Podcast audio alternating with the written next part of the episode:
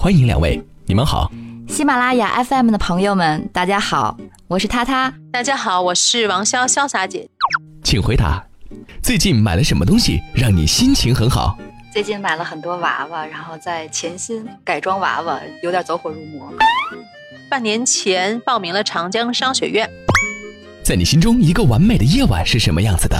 睡踏实的觉，然后梦见高桥一生或者吴彦祖。啊，一定是我实现了什么阶段性的愿望庆祝的夜晚，一定要有香槟、好吃的，还有共同实现的朋友，然后我们举杯庆祝。然后，哎，我喝的有点微醺，一去到洗手间一照镜子，哇，我还是这么美，完美的夜晚。你最想拥有的超能力是什么？点石成金，到处点，各种点，改变时间的相对长度，把快乐的时间延长，把痛苦的缩短。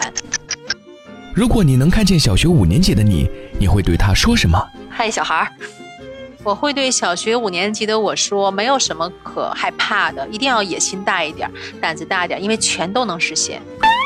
你最欣赏对方的一个特质是什么？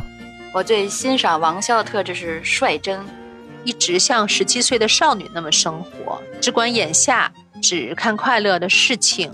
呃，虽然情绪波动比较大，但是他能够充分的享受那刻的情绪。你们俩最像的一点是什么？是率真。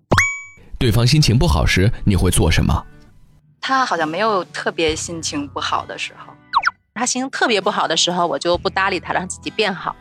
如果把你们的故事写成剧本，剧本名是什么？按自己的意愿过一生。一个名字是我在已经出版的书《按自己的意愿过一生》里面一篇文章，叫做《黑猫少女》，就是写我们的。那如果把它写成一个长一些的故事电影的话，我希望深刻一点，叫做《同谋与缪斯》。这个剧本中你最喜欢的一幕戏会是什么？我们携手去纳斯达克敲钟，当当当。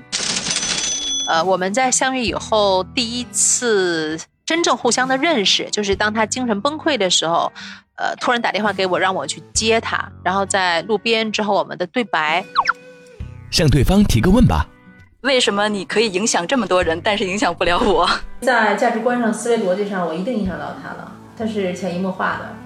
我想问他的问题是，在他心目中，我身上的什么闪光点是他觉得都十分惊讶和令人敬仰的？王老师，您真是多心了。